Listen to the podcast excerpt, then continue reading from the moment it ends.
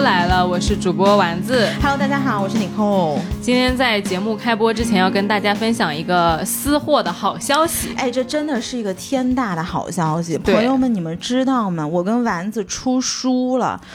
我们憋了好久这件事，真的，因为我当时发了一个微博嘛，很多朋友就在说说这么大事儿，怎么你们俩完全就没有提？对，为什么没有提？是因为现在外文书的引进实在是太艰难了。嗯就我们其实二零二一年的时候，这个书就已经跟湛卢签了合同，嗯，然后当时是在二零二二年的三月份的时候交稿的，对的，但是你看，在二零二三年中期才出出来。其实，在这个过程当中，我们一点都不敢说，就是因为不知道最后这个版号能不能拿到，能不能引进。对，就有点不确定。非常不确定，所以我们也不想给大家错误的期待，所以这个事儿是为什么我们一直憋着都没有说。但是非常幸运的是，这本书中文叫做《打造火爆音频》，然后英文叫做 Make Noise，现在已经由湛卢文化策划出品，进入了大陆市场。如果大家想要购买的话，可以在当当、京东等各大平台开始来进行预售。呃，我给大家简单介绍一下这是什么样的一本书啊。首先，它这个原作者叫做 Eric Newsom，他是我非常喜欢的一个 producer，也是一个 podcaster。嗯，那以前我在国外开车的时候，有的时候就会听 NPR 他制作的一些播客节目。呃，Eric 他在业界已经从业快二十年了，那他也上过上百个广播节目啊，或者是播客节目啊、流媒体频道啊，也做出了一些大家耳熟能详的知名的节目，比如说 TED Talks Daily，、这个都是很多朋友他喜欢听的。那这个 Make Noise 呢，就是 Eric 把他从业二十年的经验，用非常接地气的方式呈现出来了。那这本书其实在二零一九年的时候就已经上市了北美市场，然后在二零二零年有繁体版的进入了呃香港跟台湾的市场。嗯，那么在二零二一年的时候，湛卢当时找到我们说，哎，因为你们两个也呃比较了解播客的这个行业，你们嗯也是自己做了这么多年，嗯然后语言水平也过关，要不也是个个人主播。对，嗯要不你们来翻译这个东西？因为其实我个人觉得这个书翻完之后，他给我的一个非常明确的体感就是它很适合个人主播。嗯，它其实比较适合那种，就跟我们一样，其实是从零开始，有一些呃个人个人主播想要去做播客，你对内容的把握呀，或者说对出品的把握不大确定，其实是有比较大的参考价值的，我觉得。因为我相信大多数做播客的朋友，呃，主播们其实都是呃一开始兴趣爱好开始主导的，然后呢，你后面慢慢发现，哎，它可以成为你一个副业。那相比起来，可能有一些另外一些播客，就是它是由机构主导的，它可能从机构里面去散发了一些资源，然后去落地了这个播客。呃，那我觉得这本书更适合你，如果是一个个人，然后你不知道要从何下手，比如说我怎么去把控内容啊，我怎么去讲故事啊，我如何找到我的听众啊，或者是以后做大了，你会发现，哎，原来我要开始领导创意团队了。嗯那这些可能跟我本身的专业跟资源是相违背的，就像我们两个一样，其实我们也没有什么媒体的资源，然后也没有什么呃，就是音频的这种经验，也不知道，其实也是不知道怎么做内容的。刚开始，对，完全是在一边摸索一边在去寻找这个答案的。对的，它所以我其实这本书就相当于把一些摸爬滚打的经验总结出来了，因为毕竟 Eric 已经从业二十几年了，国外的播客市场又是比较成熟的，嗯，所以我会觉得他有很多的观点是很就是很经验老道的人给你讲出来的东西。对，而且是实操的，他不是说那种就是我给你讲一个事情，这事情是这么做的，但是你发现哦，到我身上我完全没有办法动手。对，对完全不是这种事情，所以我觉得大家如果好奇的话，你自己也有想要做播客的这个想法的话，可以去买这个书来看看。没错。然后现在在各个平台已经开始预售了。那我跟丸子呢，后面可能还会有一些关于我们自己如何做播客，就是会把这个书里的一些经验更加因地制宜的放到我们自己身上，跟放到中国的这个市场来给大家讲讲，就是我们自己这一路摸爬滚打的这个经历我再说一个第二个死活，啊。就是我昨天看了一个电影，叫做《火山之恋》，好像我也看了，你也看了，我昨天也看了，哇哦，那个电影我觉得非常好看，所以我要推荐给大家。你为什么觉得好看？我是完全没因为它是看进去的。它是个纪录片，首是先就是你不能带着就是说我要去看一个很精彩的故事的预期去看，嗯它是一个很平淡的纪录片，它讲的就是一对火山呃学家夫妇，然后去追火山的这样一个故事。就说白了，故事就是这么简单。嗯，然后也没有说就是很多大的冲突啊，什么他们吵架了没有的。对，但但是我会觉得在这个电影里面，你能看到不一样的人生和不一样的生活态度。嗯因为对于我们，就是你比如说都市人来说，可能有的时候思维会比较狭窄，然后我们也不敢去过就是像他们那样的生活。嗯但你看到他们的时候，其实你会有一种世界如此辽阔的感觉。嗯，而且他那里面有一段话，我觉得非常动人，就是他说，“Understanding is an another name of love。嗯，我记得是另外一句话，他就是说、y o u fall for something you know、and harder for something you don't。嗯，就是说我看到这个人的一些东西，所以我爱上你了，但是我因为我看不见那些东西而更加爱你。嗯嗯然后他有一个很有意思的点，就是那个男主人公在做访谈的时候，主持人说说世界上的火山有哪几种，然后那个男主持人说，嗯，他说我无意冒犯，但是我觉得给。东给火山分类和命名是一个特别傻的事情，因为你去命你每一座火山都有它自己的呃性格，那你要强行去分类，而且要让后人去沿袭你这个分类，是一个非常呆板的事情。嗯我觉得这个其实跟人是一样的，跟所有的东西都是一样的。然后，但他们后面呢，还是把火山分成了两大类，一类是红的，红的，一类一类是灰的。嗯但这个故事就是，我觉得它就是会让你在呃这种忙碌的都市生活中去看到另外一种生活的可能性。就可能你不会去追随他们，但是你要知道，就是、呃有人这么过这样的一生，然后他的生活被剪辑成一个两个小时的纪录片，我觉得是值得一看的。嗯，我当初是因为这个纪录片在豆瓣上有非常高的评分，然后我就看了，而且它排片很少，对因为它是一个纪录片，并且它这个电影的时长并不是很长，对，只有一个半小时嘛，哦是吧？是吧？我觉得也 OK，就是就就去看了。嗯但是我看完的时候，我有一个感觉，就是它作为如果你要讲这两个人的感情，那是没有他的感情浓嗯度是不够高的，故事是不够闭环、不够完整、不够起伏的。但是如果你要作为一个纪录片，你去讲这个火山的知识，它又不是一个，它也没有这么高的知识浓嗯度。体系，嗯、对，然后呢，就是这两个人，我出来的时候，我给我朋友发信息，我说哦，这两个人如果不是科学家，就是变态，这是我的原话。嗯嗯，对的，就是我觉得他们两个的我觉得是疯子，对，我觉得他们两个的生活离我太远了，嗯就是我知道他们存在，但是我也没有办法，一是效仿，第二个 respect，就是我没有任何的体感，所以当时看完了之后我就去按摩了，这对我来说是一个非常平静的电影。哦，我我非常喜欢这个哦电影，因为对我来说，我会觉得它其实有点像《月亮与六便士》。嗯就是那种感觉，是你被一种生活召唤，然后你不顾一切的奔向它的那种感觉。然后那个男主人公也说了一句话，他说：“呃，我与其好像是什么平淡而长久的过一生，我选择去热烈而短暂的过一生。嗯因为对于他们来说，研究火山是非常危险的嘛。对，最后他们俩也是葬身于就是研究火山的过程中，而这种热情，这种用生命去追寻一件事情的感觉，我觉得非常好。嗯嗯 OK，对，这个也是我们的私货，也不是个广告，就是好。今天的私货完毕，开始讲正式的私货。好的好的，来吧。今天想跟大家聊一个大家肯定会喜欢的话题，嗯，就是偷懒。对，因为之前我们其实出过一期偷懒的节目，反响特别特别好，好像已经变成了前三名。真的我完全没有想到 那期节目还是一个。好像我们俩都没有特别的策划，但是就讲了一下当下的一个感觉，然后结果被变成了最热播。因为我就你就能发现，就是我们的听众都是那种很忙，然后需要学偷懒方法的，嗯就大家有共情，都是那种在都市里面生活的，就忙得不行不行的人。对，前两天特别有意思，因为我们呃发了这本书嘛，当时我就发了一个微博，还是发了一个极客，然后就有很多朋友，有一些是直接在评论区评论的，有一些是找到我跟丸子私信的，就说你们两个是怎么能够有这么多时间，又去顾及主业，又去顾及副业，还能够翻译一本书，没错而且日常看我们出这么多内容，似乎我们也有很丰富精彩的生活。你还比如在玩儿，出去玩了，然后嗯读了很多书，就是这个时间到底是哪里来的？没错，那天呃，我们这个新书宣发之后呢，也有朋友两个朋友同时在给我发信息说，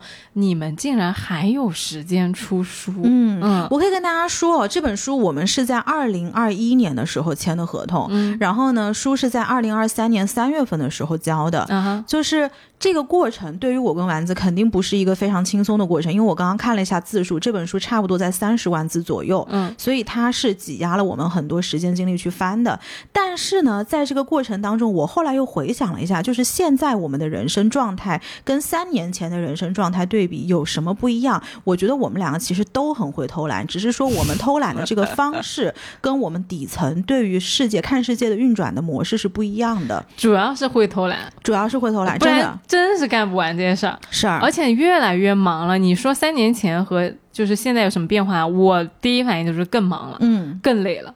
然后就是更好的就是就是努力学习偷懒技巧。对、嗯对，所以今天我跟丸子也非常想把这些偷懒技巧分享给大家，因为大家讲什么是时间管理，时间管理其实就是你通过，比如说像我这样的人，我会通过把一些事情高效的完成，然后把时间挤压出来去做更多的事情，嗯这个是可能很多人认为的时间管理，但其实对于丸子来说，你的这个时间管理的逻辑跟我完全不一样。对的，因为我没有时间管理这个概念。嗯，你要问我什么叫时间管理，我第一反应就是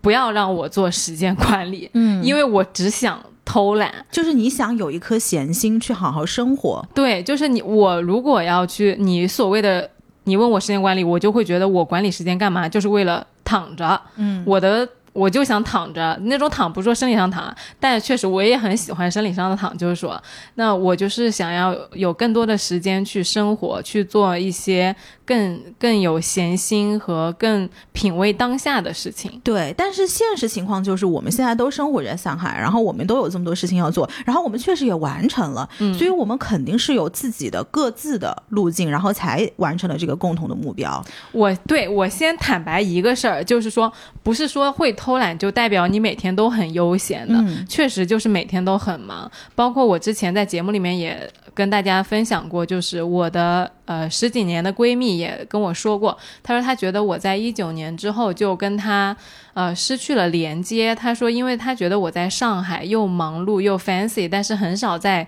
呃跟他说我的事情了。我那我那个时候我就跟他说了，我说呃不是我不想告诉你，而是我那个时候没有这个能力嗯去告诉你。我那个时候实在是自己的生活太一团糟了。对，所以我没有办法去呃顾及到呃跟你维系这段关系，然后我就把这个事情呢跟 Yoko 说了，Yoko 就说你你闺蜜以为你在上海换了一个生活，然后不带她玩了，其实是你在上海都快没有生活了。嗯，其实你闺蜜才是那个真有生活的人。她是真有生活，我一讲到这件事，我情绪都起来了，嗯 真的是。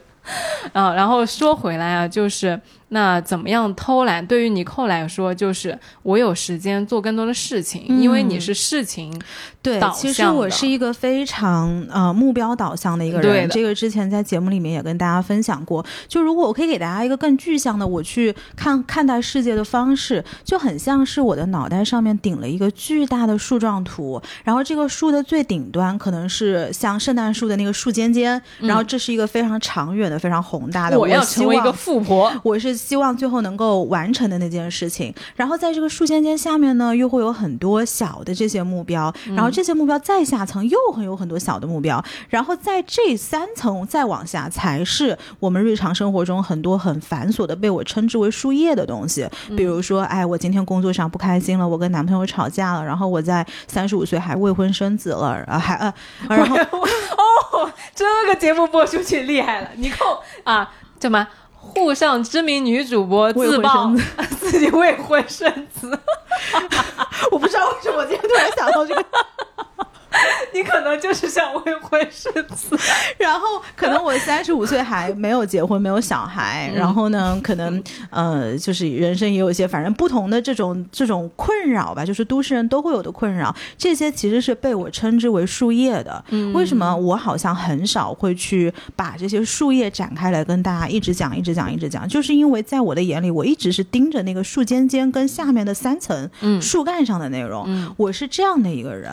哎，我觉得这一点我跟你很有共鸣的，就是我有一个想要的未未来的目标，那我会甘愿为了这个未来的目标而去，呃，你不管说辛苦也好，忙碌也好，还是呃什么其他的形容词也好，但我就会去努力做这些事儿，然后我会心甘情愿的，即使都忙到。呃，出状况了，可能你就还是要去努力做这些事儿。对，只是我后来啊，意识到以我的身体、我的资质来说，我就是会把重心转移到我的身心调理上来。然后我会觉得说，如果我能把我自己身心调理，我就能更好的服务于我那个大目标。嗯，这个是因为我们刚刚聊到的嘛，就是你是从下往上走的。对的，就如果这些树叶它不能成为你的阻碍。对，所以你要把这些树叶捋顺，然后你才能顺着这个树干往上爬，爬到那个树尖尖的顶端。是的，但其实我是直接看到那个树顶的，我是从上往下的。嗯，所以很多这些树叶对我来说就并不是特别的重要，或者是他们可能也会给我造成一些就是感知上的伤害。嗯，但是因为这个在追逐树尖尖的过程当中，会给我自己很多很开心的点，所以其实这些树叶的呃困扰是会被我忽略掉的。就它占你内存占的很少。不太占内存，是的，是的。其实我是这样的一个人，所以这就是我们在讨论今天我们虽然看似都完成了一个共同的目标，然后也挤压了自己的时间，也有很多偷懒的技巧。但如果我们待会展开来讲，大家可以听到我们偷懒的技巧完全是两个不一样的导向，是两个逻辑，是两个逻辑，而且是自自闭环的各自闭环的逻辑。对的，对的。对，所以先要给大家做这样的一个铺垫，然后我们再来说，就是我们各自会有一些怎么样偷懒的方式。嗯，比如说像。对于我这种非常事情导向的，是那我做的第一步就是我会拆解目标，就是碎片化的把一些很宏大的事情，呃，碎片化的去完成。我随便举一个例子，比如说我们要出书，嗯，三个月之内就是要翻完这三十万字的书，那我可能就会把它拆解为说，哎，那今天我得完成半章，我得完成一章，那。不管说我今天可能回来已经一点钟了，我回来已经十二点钟了，但是这个半张我都会把它做掉。嗯，但是做掉了这种，我觉得有个很好的点就是，当你完成这个目标的时候，它给你的成就感或者是你的获得感是非常及时的，它甚至可以成为你第二天继续去翻后半张的一个呃能能量，嗯，能量的来源。你知道你这个事情你是可以做完的，并且做完你之后你是很让自己开心的。嗯，其实这个是我会去所谓时间管理的第一点，就是把整个大的目标把它拆。下来，嗯，然后第二个就是高效的筛选信息的路径。其实这个是我跟丸子刚刚在聊的过程中，我发现我们两个有一个很大的差别，就是如何去处理信息。是早年的时候，我们也在节目中跟大家分享过，丸子是经常不回我信息的。就我有一个 bug，就是我确实是没有，我回不了。就是对于尼寇来说，他会觉得你不就是回我条信息吗？对啊，就是很简单一件事情。但是对于我来说，我会觉得这些所有的信息，他他他有点像什么？他把我冲淹没了。嗯，就我就不是不想理你，而是我就是。能力上、情绪上、身心状态上没有这个能量去回应别人。对，其实很长一段时间我是没有办法理解这个事情的。嗯，直到刚刚你做了这个就是水杯的比喻，我我一下就能明白了，就是我们的差别到底在哪儿。因为对于你来说，你是一个非常呃能够看到细节跟能够观察到一些很细致的东西的人。对的。所以如果你有一杯水杯，等于你这些信息进来，你是全都进来了。是的。它是开了一个大水。龙头。是的，然后你这个已经一下顶到一升了，然后你再从一升里面去筛选哪几滴水是你自己想要的，是的，所以你要花大量的时间精力，甚至是要借助外力去发现这一两滴水，是的。就是我我在生活，你每个人每天都二十四小时嘛，我们都上八个小时的班，然后你可能下班之后三小时处理播客，我就打个比方啊，不是说每天都这么标准。你每一个人每天我们俩都有十件事情的话，可能你会自动过滤掉。你你那个滤网就是孔果颗粒度非常大。非常大，嗯所以你就能把大部分的事情都过滤掉。但是对我来说，十件事儿它就是十件事儿，可能十件事儿里面每天每一件事情它会引申出十个甚至是几十个信息点。嗯对你还会去做延展，对，然后我嗯十件事情就会可能导致我有几百个信息点，嗯然后我都看到了这件事情里面有很多很多的信息，所以我经常跟尼寇聊天的时候，我说你记不记得那天啊、呃他怎么怎么样说了一句什么什么话，然后那天沟通的时候其实有个什么什么什么，你会说哈？没看见，不知道。对，不知道，但是嗯。其实我都是有处理的，就我看一百条信息，就真的看一百条信息。对的，嗯，尼寇其实看一百条信息，就是看完之后哦十条，对的，因为嗯。这十条最后是 serve 到我那个大的目标或者是小目标之上的，就是比如说我今天跟他共同去做这个事情，我想完成一个什么样的结果。嗯，对的，其实这十条信息就是九十条，其实可能都被我过滤掉了，嗯。因为它就是在我这儿是没有用的东西。是对，所以这个其实是我们两个筛选信息路径的一个差异。没错，对的，那其实如果像像我这种人，如果是事情导向或者是目标导向的，那我会在我的这个水杯里面始终让它保证那二十条信息。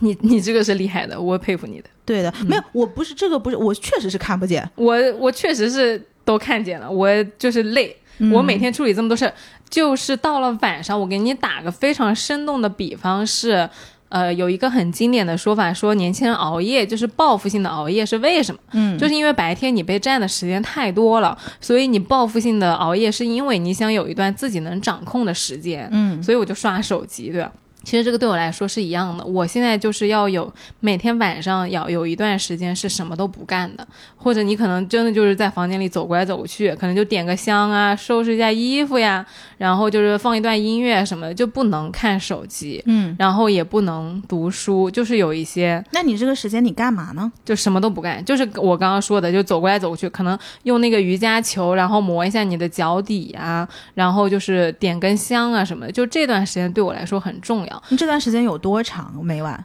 呃，要看你白天有多少事儿。然后它就像是我刚刚那杯水啊，它进了水和沙子，完了之后呢，你就放在那儿，这段时间就是静置的时间。嗯，它就是这些信息，它就纷纷杂杂的，它就慢慢慢慢的全部都降落下来了。这个就是冥想里面说的静坐，就是说，呃，你每天晚上睡觉之前静坐一会儿，它就能让你白天的那些纷杂的信息，相当于就是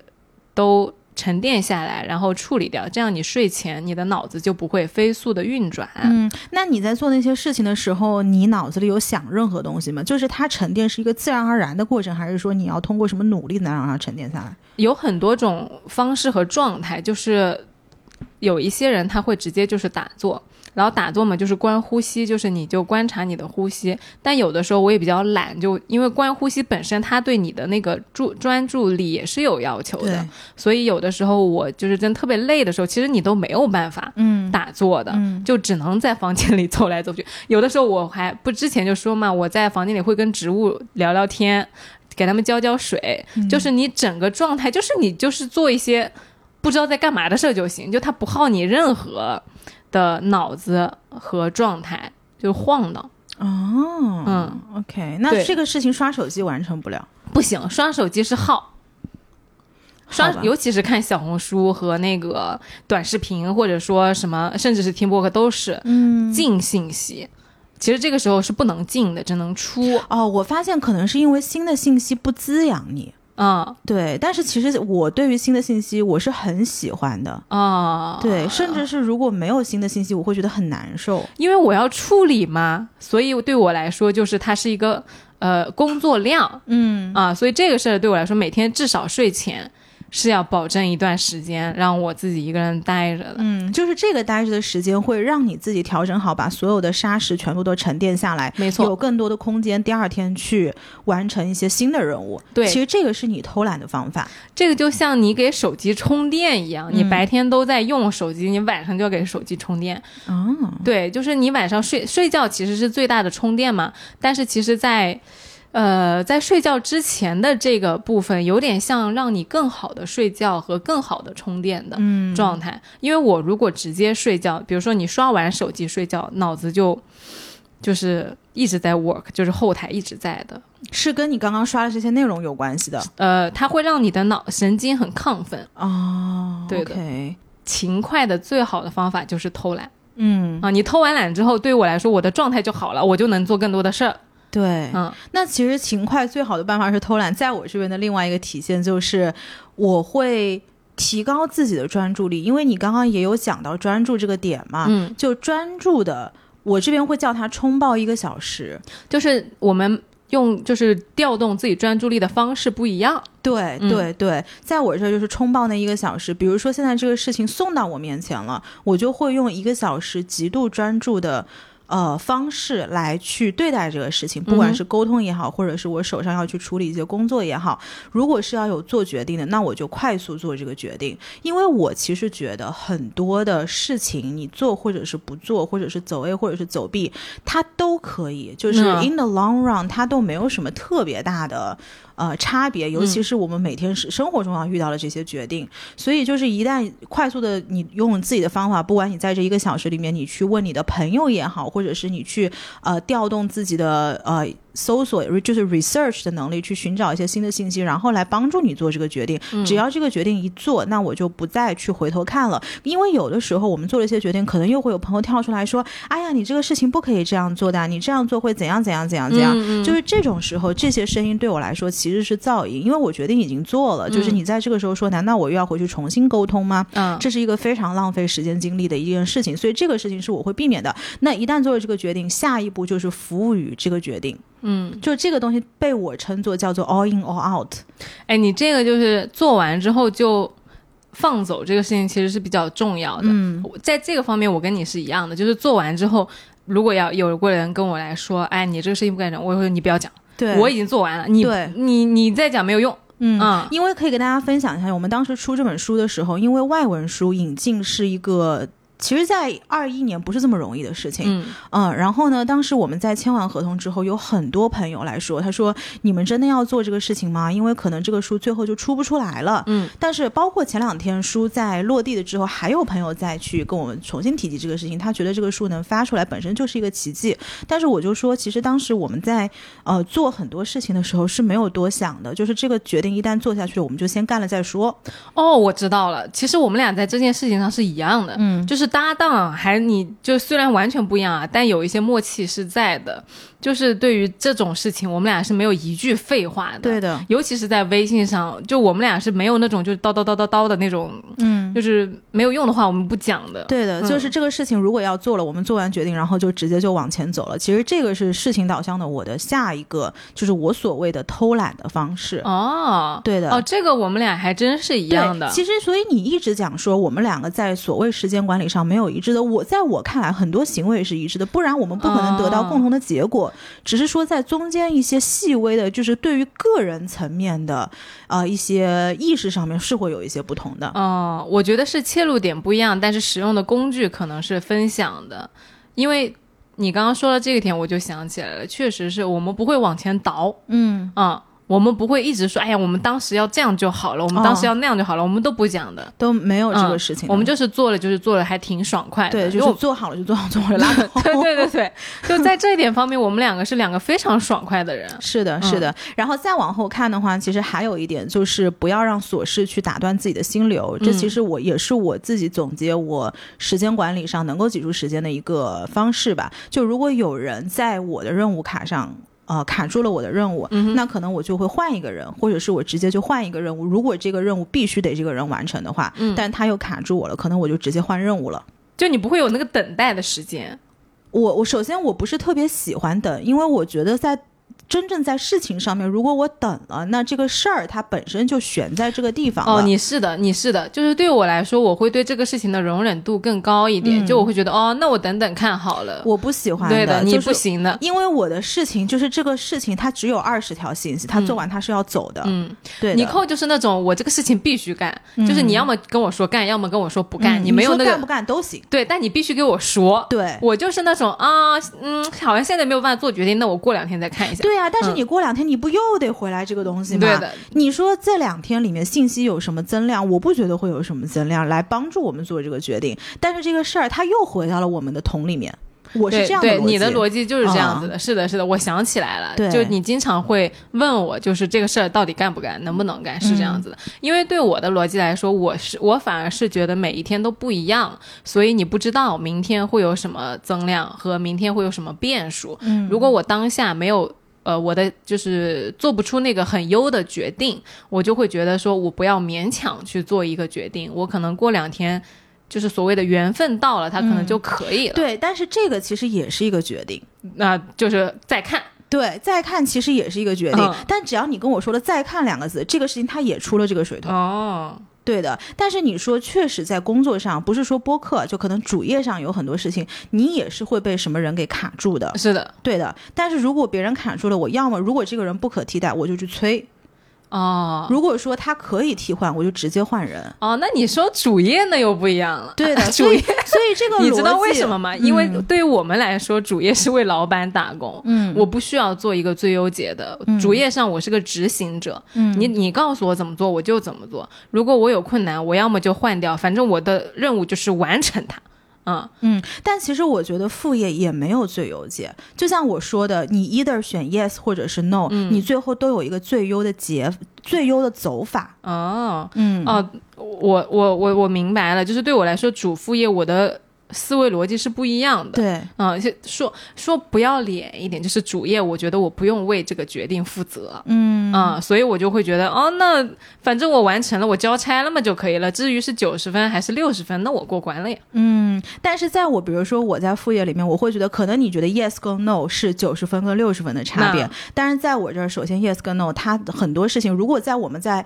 衡量，可能它就是六十分跟六十分，因为如果九十分跟六十分，你明显会选九十分，嗯，你就没有什么纠结的这个过程了。对，可能对于我来说，如果六十分跟六十分，我可能想等一个九，十。你对、啊是这样的。啊然后对我来说，如果六十跟六十，我就会其中选一个六十，然后看看这个六十有没有九十的走法。嗯，我是这样子的逻嗯辑。是的，是的。对的，对，这个我是我跟我们俩在做播客，在合作过程中，很多时候会面临的一个探讨和沟通。对就大部分时间就是会聊这件事情。是的，是的是的其实还有一个我觉得很关键，帮我省了很多时间的点，就是找到对的人问对的问题。啊，这个我非常赞同。嗯，嗯这个因为有的时候很多事儿我们确实是不明白，这个不是说什么主副业啊，就是说 in general 很多东西我们不管是生活里面的小问题也好，或者嗯是自己个人的一些处理不了的事情也好，你如果能找到那个最最专业的人，或者是信任你的人，或者是他在这个领域已已经有一定建树的人，你要问他这个问题，你要问精准，这个人可以帮你省掉很多事儿。是，嗯就你给到一个很有很成熟的嗯，做法，比你自己肯定是瞎摸肯定好多了。对。对，对，所以前两天我在微博上写了一个字，我我写我写的是，呃，目标清晰加上身段柔软且灵活。嗯我觉得可能这个就是总结了我所谓时间管理的一个 rule of thumb。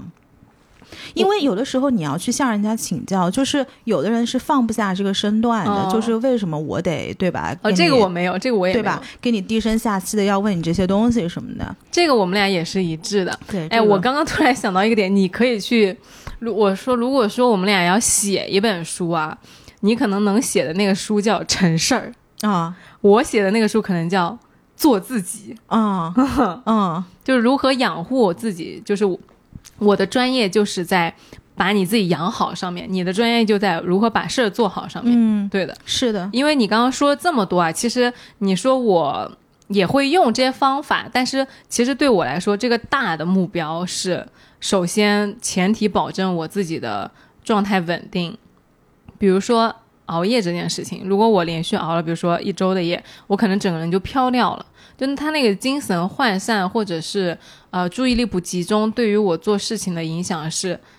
巨大巨大的。嗯然后如果说一周都忙碌，然后没有一天放空的话，对我来说消耗也是，就是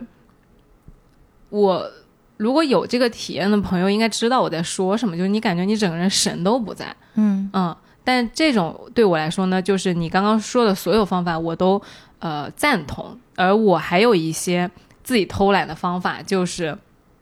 呃在都市里面七天。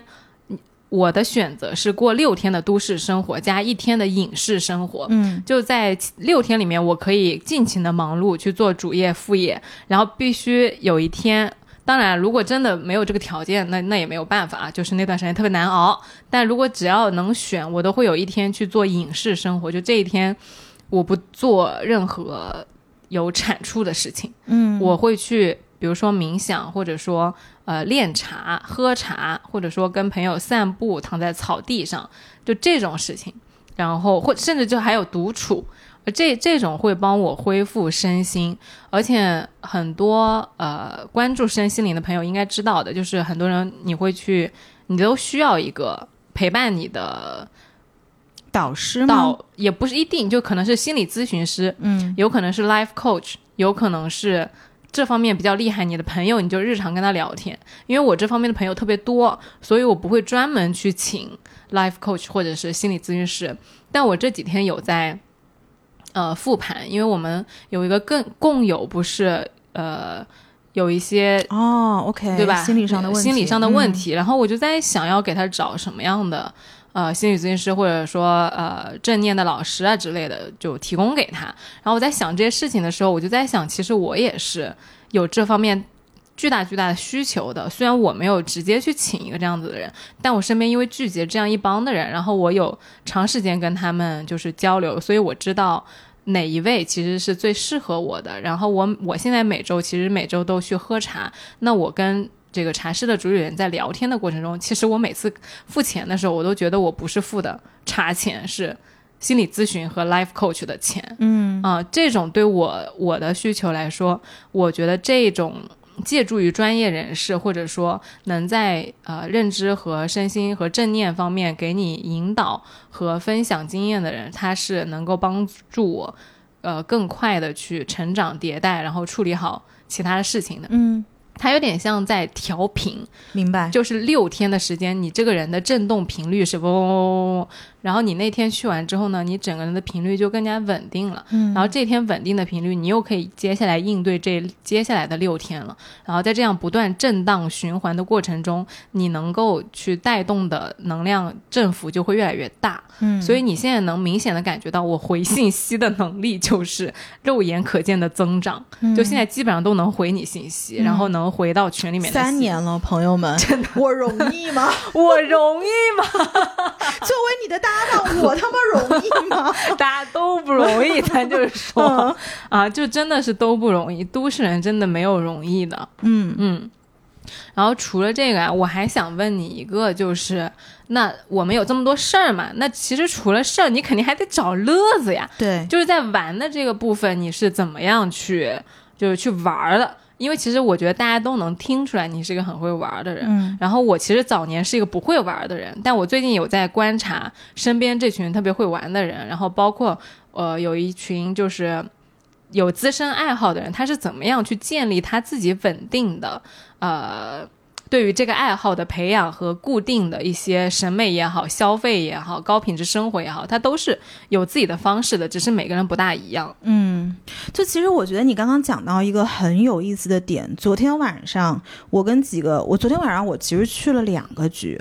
然后昨天晚上特别有意思，昨天晚上我在跟尼寇聊天，然后我们在聊一件事儿，啊，然后聊到后来呢，我九点半，九点二十八，我看了表。其实我们俩是想做线下活动，啊，然后呢，呃，我们俩就在聊怎么做形式、人数、场地各种各样的东西。对，然后聊到九点半的时候，我聊不动了，我说哎不行了，我要那个准备看两页书，我要去睡觉了。嗯，啊。然后尼寇就无语了，尼寇说我准备出门喝酒了。对，嗯。嗯，但其实我可以给大家分享一下，昨天晚上我有一个特别明显的感觉，因为昨天晚上我见了两拨人，嗯第一拨人是呃时尚行业的跟建筑行业的，这是一个 table 上的人，然后第二波人就全是金融行业的人，嗯然后。这两拨人，我们聊的内容跟大家聊的这个状态是完全不一样的，嗯所以他就是 call back to 你刚刚说的那个点，我觉得很多人他会玩或者是不会玩，一个很大的差别是他有没有兴趣跟爱好，嗯他自己有没有 passion。嗯因为当时如果你有这个 passion，你玩进去了，你研究进去了，从外人看来他就是很会玩的。因为任何一个领域，哪怕你讲蹦迪也好，你讲喝酒也好，你讲咖啡也好，但凡你钻研进去了，它都是一片非常广阔的天地，是的然后它可以给你带出很多非常有乐趣的东西，是的可能在外人看来，这个就叫做会玩。哦，嗯，我觉得这个是一个底层逻辑的差别。那你能说一下你自己的吗？我首先我没有觉得我是一个会玩的人，嗯但是呢，我是一个好奇心特别旺盛的人。对于所有的事情，不管是吃喝玩乐也好，然后当韭菜的事情也好，打卡的事情也好，我都至少愿意给他一次机会。哦，你是个很讲究体验的人。对的，嗯哪怕这个今天体验我花了很多钱，然后最后 horrible 的体验，嗯，我觉得 it's totally okay。也是个体验。它也是个体验，嗯并且下次我骂他的时候，我可以骂的非常在点，都是我花了人民币进去，然后来骂他的，你怎么不能让我骂了？嗯，就是，但是反正你不管怎么样，你都体验到了。对，就是我在体验这些事情上面的是没有这么功利的，然后相对来说可能也是比较松弛的，因为我们刚刚讲到说怎么筛选餐厅的问题嘛。对的，然后你说你是不太会去呃，就是照着大众点评上面那些很 hit 的店你去打卡的，你不是这样的人。对的，对你反而喜欢一些，比如朋友推荐的，然后比较有品味的、小众的、精致的这样的地方，然后你就反复反复的去，最后成为你非常固定的一个食堂，或者是你去会去喝咖啡的地方。是的，是的，对，但对我来说，如果这种路径的话，我会觉得就是你说的枯竭了，嗯因为枯竭的点在于我没有新鲜的东西摄入了。嗯那我的人生是没有像水池一样在往外扩的。嗯哼，嗯，这个对我来说是很致命的一件事情，所以哪怕是大众点评上面很 hit 的点，或者是一些名不见经传的路边摊，我都可以去至少尝试一次。嗯但是我心里会有一个排序，就是最后这些地方我都去了，哪一些是我喜欢的，哪一些是我不喜欢的。如果你问我，我可以非常清晰的告诉你，并且我是非常自信的告诉你说，这个就是我的选择，哪怕所有的人都说这家店好或者是不好，跟我有相反的意见，我都觉得 OK。就你喜欢自己去体验。对我喜欢自己的体验，得出自己的结论。我也不是特别害怕别人 challenge 我的结论，我是这样的一个人。因为你的目标不是说我今天非完成这一件事儿，对，而是我今唠你，而是我今天要出去找点乐子，嗯啊，呃，对吧？因为这个乐子，不管是你吃餐厅的时候吃到一道好吃的菜，还是你啊、呃看上了哪个服务员，你觉得他的口音很，对 我之前跟丸子在分享一个事情，因为他问我哪一些餐厅会是反复去的嘛，然后我到后来我就想到，有一些我会反复去的餐厅，其实跟它的菜品本身没有什么大的关系，嗯因为我觉得除在上海这个地方，除非是一些极度小众的，呃。菜菜的类型，比如嗯说我非洲某一个国家的某一类菜，嗯那我觉得这个是你独树一帜的。那我哪怕今天去排队花大价钱，我都愿意去吃。但是其他的东西，你说 brunch，你说本帮菜、川菜，当然他们在一个大的 pool 里面肯定是有高低的。但对我这种人来说，我是觉得无所谓的。就你吃，我就吃个乐子，我就吃吃个开心，嗯对，哪怕今天可能我更在乎的反而是跟我一起去吃的朋友，然后这个地方的环境，嗯哼。或者是如果一些比较好的餐厅，我很喜欢餐厅服务员的口音，这个都是我之前 actually 跟丸子说过的一些点。我就说有一些餐厅我愿意反复回去，是因为我很喜欢那个餐厅某一个服务员的口音，就你你扣的那个体验点非常的发散，对，非常的发散。嗯。然后，其实上海有一家那个韩国餐厅，嗯。我相信如果很多人喜欢，比如说韩国类的这种 fine dining，他肯定是知道的。他们的主打的就是把韩国一些非常街边的食物，然后搬上 fine dining 的 table，然后他们大概一共就是八桌到九桌这个样子，然后开了有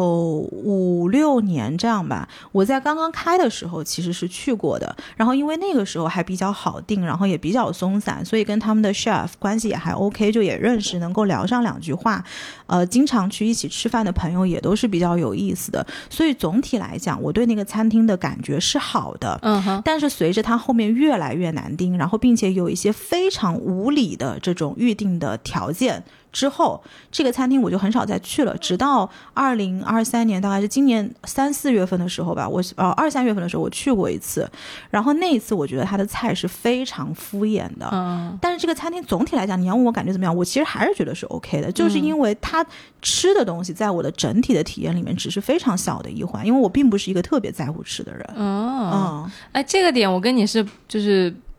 关注点是不一样的，嗯因为我会觉得，那我吃东西不就是要吃到好吃的东西吗？嗯尤其是我可能跟我的朋友也有关系。你说你是比较在意一起去吃的朋友吗？恰好我跟我朋友都是那种比较在乎吃的人。对。嗯，就如果我们今天吃到的东西不好吃，我们能一直骂一直骂哦，那我不会。啊，我们能一直说这这个餐厅不行，这个餐厅哪哪哪不行，A 一一不行，二不行，三也不行，这个汤也不行，这个炒菜也不行啊，就一直能说的。对，但如果你让我说，我完全说不出来，我只能说出那种，比如说人均一千的跟一百的差别。嗯但是你说这其实每个人都说得出来。嗯，但是你问我同事在人均一千的里面有什么细分的差别，我就讲不出来了。就因为我对吃，如果你要我去吃东西啊，我会对吃这件事情本身有要求，嗯所以我会更加谨慎一点，因为我其实享受的最重点的不是像你那样，就是说。呃，是一个乐子。我就是，如果我吃到不好吃的东西，就是啊，就抓狂。哦，嗯那你对别的事儿也是这样的吗？还是说只是在吃这个事情上面你特别在乎？我觉得大部分事情我都希望有一个明确的目标，就是哦我们今天去干嘛就去干嘛。当然了，如果你说没干成，干了点别的，那肯定也是高兴的。但是我会希望他首先有一个品质的筛你选，去的时候有一个预设，就是你是去吃饭的。就是他他不能低于六十。就是你说六十之上，嗯，有一点呃上下浮动，OK，但是你如果是跌到六十以下，哦，那嗯，嗯。所以我我的逻辑就是在玩儿的时候，我会很喜欢去找一些很资深的朋友，然后带着我玩儿，嗯。然后在这个过程中，呃，比如说我有一帮呃最近一直在喝咖啡的朋友，这帮朋友呢特别有意思，因为他们属于那种四十多岁，事业有小有成就，家庭稳定。然后呢，爱好最大的爱好就是摄影跟咖啡。那这种人，他就会对咖啡这件事情的追求，他就比较纯粹。嗯然后他就不会像年轻人，我们可能追求一些呃更加 fancy 和噱头的事情，他们可能就会更专注于这个咖啡本身怎么样，这个豆子怎么样，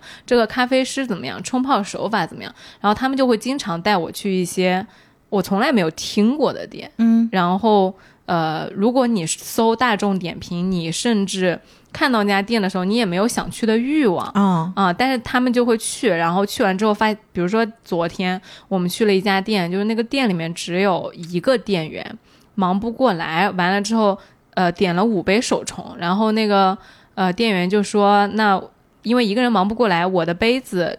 都没洗出来，那嗯因为其实手冲应该倒在玻璃杯里面嘛。他说能不能就给你们倒在纸杯子里面？我们当时我那个朋友还说还说啊，嗯，你能不能先洗一下杯子？哦然后完了之后，那店员说确实是忙不过来嘛。我们说 OK OK 行。然后我我朋友呢又很就是很调皮的，他就指着人家的菜单说啊，这个龟下村嗯是假的。嗯然后那个店员听完之后，那个咖啡师，然后听完之后就生就气了吧？对他就是。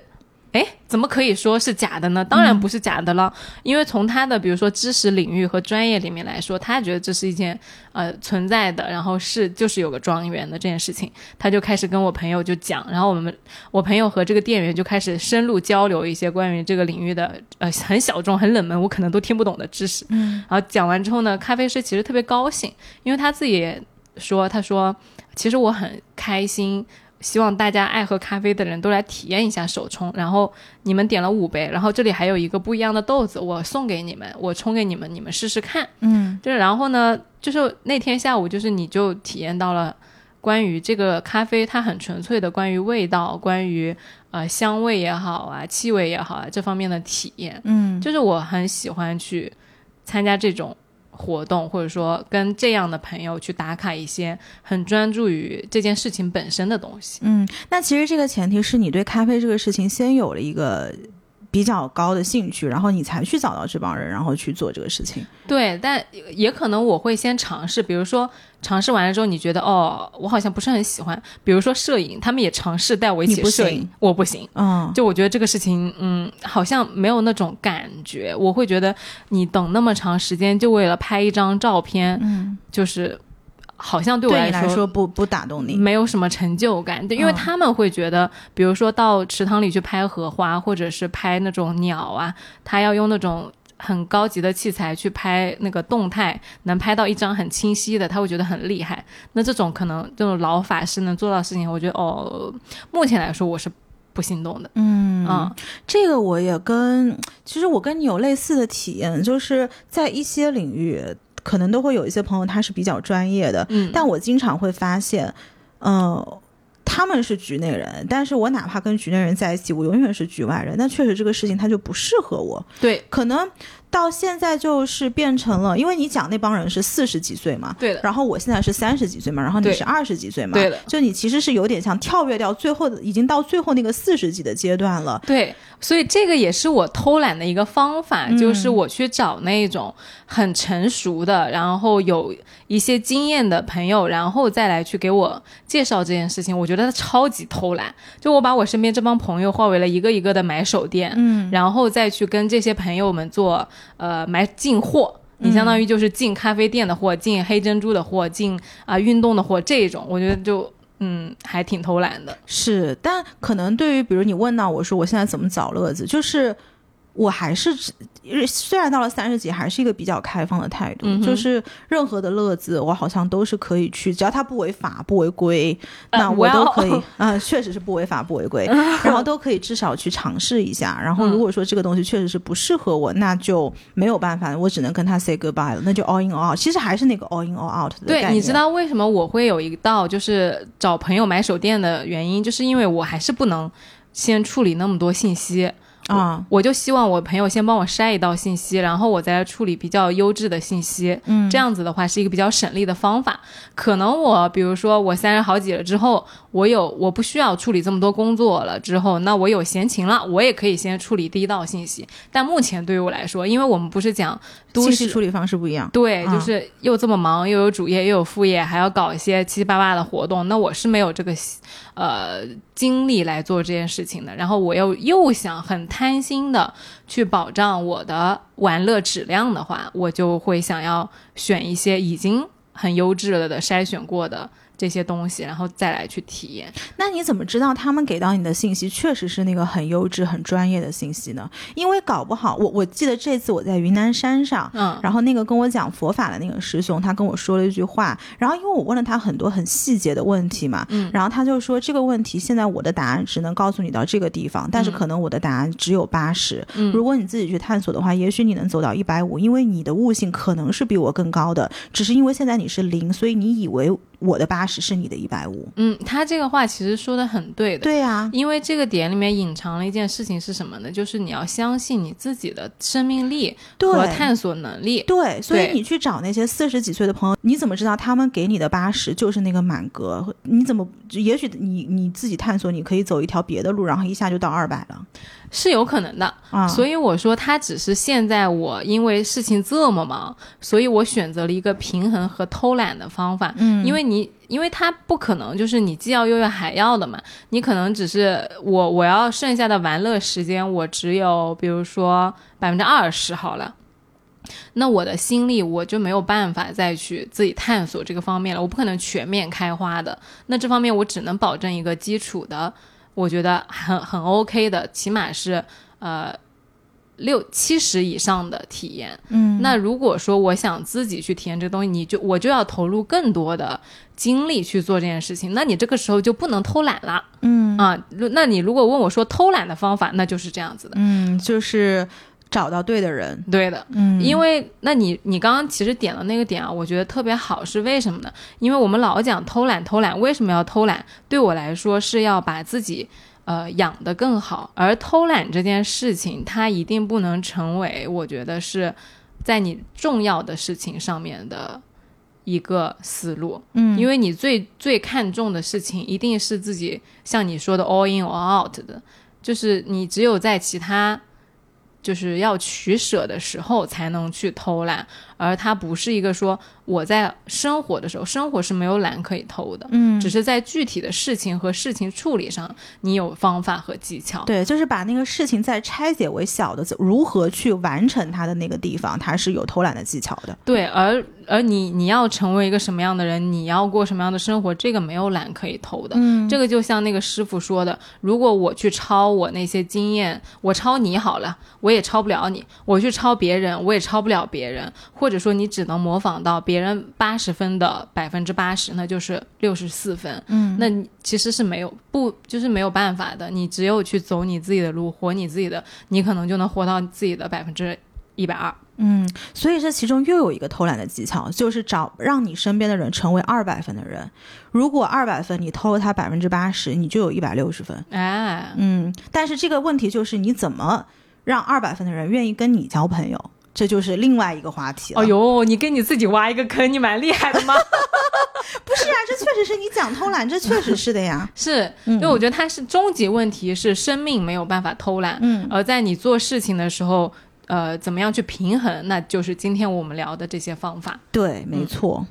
那今天的节目就讲到这里。如果说大家有什么其他的偷懒的方法，也可以分享给我们，因为肯定我们两个人的经验是非常有限的。是，嗯嗯，就是我们讲偷懒，但与此同时也回答了大家那个我们如何去做时间管理的这个问题。嗯哼，对，所以呃，还是欢迎大家每周收听来都来了。你可以在小宇宙、网易云音乐、荔枝 FM、苹果 Podcast、Spotify 等各大平台找到我们。然后也欢迎各位在评论区跟我们互动。就这样喽，拜拜。希望你今天也开心，拜拜。Bye.